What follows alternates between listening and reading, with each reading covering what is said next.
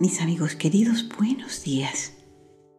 Vamos a empezar esta semana con toda la alegría de ser quienes somos. Agradecidos por ser lo que somos. Amándonos a nosotros mismos. Porque solo el que se ama a sí mismo es capaz de amar a los demás. Y ese amor implica autoaceptación, ese amor hacia nosotros mismos implica gratitud hacia el Creador, a ese Creador que nos hizo como somos, que nos dio tanta belleza, tanta bondad y tanta verdad a cada uno de nosotros. Por eso el rayito de luz de hoy viene vestido de amor y tiene como su valor la autoaceptación. Yo me acepto a mí mismo. Qué bonito, ¿verdad? Por eso hoy traemos una frase muy especial que dice así. El mejor regalo es aceptarme como soy. Yo me valoro, yo me acepto, yo me amo. Hay una historia india, una leyenda, que puede explicarnos con más luz lo que quiere decir este mensaje. Y tiene como título El color de los pájaros. Cuentan que hace cientos y cientos de años, todos los pájaros del mundo eran de color marrón.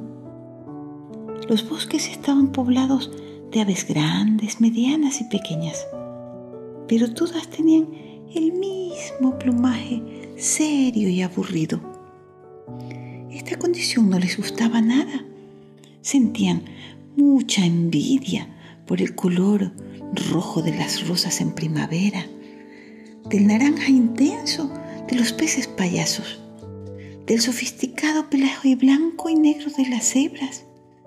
Estaba claro que a la hora del reparto de colores, a ellas les había tocado la peor parte. Pasando esto, un día se pusieron de acuerdo para acabar con esta situación. Ya cansadas de considerarse los seres más feos de todo el planeta, decidieron pedirle ayuda a la madre naturaleza. Y entonces el águila, valiente y decidida como ninguna, fue la que se encargó de solicitar una audiencia. Y dos semanas más tarde, miles de pájaros descontentos con su aspecto fueron convocados a la mayor reunión de animales alados jamás vista hasta entonces. Los nervios flotaban en el ambiente porque todos tenían un ferviente deseo y esperaban que les fuera complacido. La madre naturaleza acudió al bosque y los recibió a la hora convenida. Ella es muy puntual.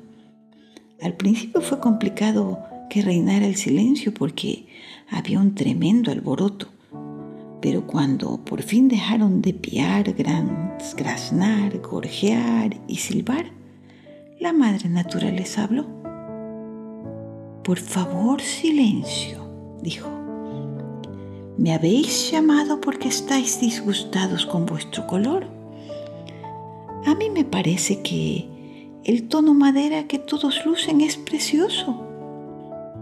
Pero si vosotros no estáis conformes, vamos a intentar solucionarlo.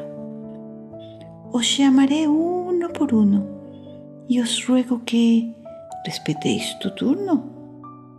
¿De acuerdo? A ver, Urraca, ven, acércate a mí. Tú serás la primera en hacer tu petición. Y la urraca se acercó lo más deprisa que pudo. Verá usted, señora, dijo la urraca. Yo había pensado cambiar este color marrón que me han puesto por uno negro que sea bien brillante, salpicado con unas cuantas plumas blancas en el pecho. ¿Qué le parece? Sin duda has tenido una idea muy acertada, dijo la madre naturaleza. Vamos, vamos para acá. Y entonces la madre naturaleza saqueó un pincel muy finito que tenía con una paleta de infinitos colores y pintó el plumaje de la urraca hasta que quedó perfecto. ¡Ay, la urraca! No cabía en sí de gozo. Abrió sus alas y entre aplausos se paseó estirando el cuello para que pudieran admirarla bien. ¡Qué feliz que estaba! Segundos después, el periquito chiquitín y muy espabilado dio unos saltos y se posó en los pies de la madre naturaleza. Me toca a mí, me toca a mí. Y la madre naturaleza se rió con ternura. Ja, ja, ja. Tranquilo, pequeño. A ver, te escucho. Y el periquito, que estaba tan contento, empezó a hablar rapidísimo, rapidísimo. Eh, yo, yo quisiera ser azul como el cielo y tener la cabecita y el cuello blanco como las nubes. Fantástico. Muy buena elección, dijo la madre naturaleza.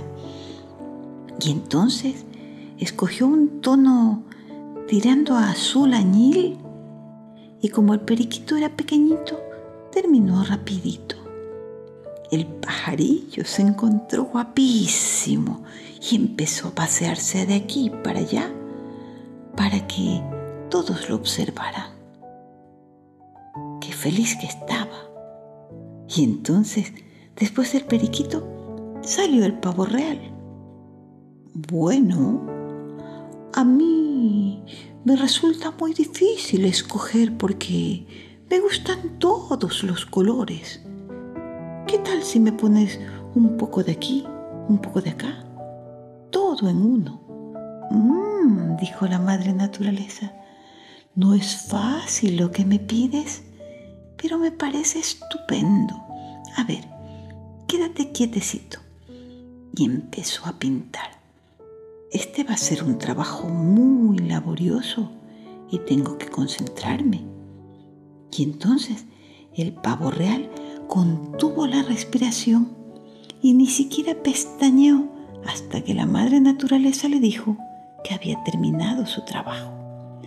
Y el resultado fue soberbio, sin duda uno de los mayores logros en tantos años creando y diseñando animales por todo el planeta. Los presentes se quedaron boquiabiertos y reconocieron que el palvo real se había convertido en el paradigma de la elegancia y del buen gusto. Y entonces el canarito se dio prisa porque era el siguiente y dijo, yo quiero un solo color, pero te ruego que sea especial y sobre todo que se pueda ver de lejos. Entonces la madre naturaleza se quedó pensando, meditó un rato y después le aconsejó, basándose en su gran experiencia, y le dijo así, yo creo que el ideal para ti es un amarillo intenso. Yo creo que te sentaría bien y te haría parecer aún más alegre de lo que eres. ¡Uy! ¡Qué ilusión! Así todos se acercarán a mí, con lo que me gusta tener gente mirándome mientras canto, dijo el canario. Y la madre naturaleza le hizo un guiño y le cubrió con un deslumbrante tono que recordaba a los limones maduros. Y todos estuvieron de acuerdo en que era un color bellísimo que realzaba el atractivo del canario. Y así una tras otra fueron desfilando ante la madre naturaleza todas las aves del bosque. Cuando terminó, suspiró satisfecha por el buen trabajo realizado. Menos mal que ya no queda nadie, porque se me han agotado los colores de la paleta. He de decir que tenían ustedes razón. Con todos estos colores están mucho más bellos. Y los miles de pájaros aplaudieron y vitorearon a la madre naturaleza. Estaban tan agradecidos y tan felices. Y ella, con una sonrisa, se despidió. Espero que a partir de hoy os sintáis mejor con vosotros mismos. Y ahora, si me disculpan, debo irme. Estoy agotada y creo que me merezco un buen descanso. Y empezó a recoger sus utensilios de pintura. Y cuando ya tenía casi todo guardado, un joven y regordete gorrión que se le acercaba con cara de desesperación. El pobre gritaba y hacía aspavientos para llamar su atención. Por favor, por favor, no se vaya. Espere, señora, falto yo. Y la madre naturaleza lo miró con tristeza. Oh, cuánto lo siento, chiquitín. Ya no hay nada que pueda hacer. No me queda ningún color. Y el gorrión se tiró al suelo y comenzó a llorar desconsoladamente. Había llegado demasiado tarde. Y la madre naturaleza, que era tan buena, sintió que se le encogía el corazón. Era duro pensar que había ayudado a todos los pájaros del mundo menos a uno y se sentía fatal. ¿Qué podía hacer para solucionarlo? De pronto se le iluminaron los ojos. En la paleta de colores quedaba una gotita amarilla de pintura que le había sobrado al pintar al canario. Se agachó, le acarició la cabecita del gorrión y le dijo con su dulce voz, ven, levántate amigo, solo me queda una gotita amarilla, pero es para ti. ¿Dónde quieres que te la ponga? Y el gorrión se paró rapidito, se frotó sus ojitos para enjugar las lágrimas y una enorme emoción recorrió su cuerpo. Le dijo, aquí, señora, pónmelo en el pico, pinta mi pico de amarillo. Y la madre naturaleza acercó un pincel redondo a su carita y dejó caer con suavidad la pizca de pintura en el piquito, tal como era el deseo. El gorrión pateó sus alas con toda velocidad.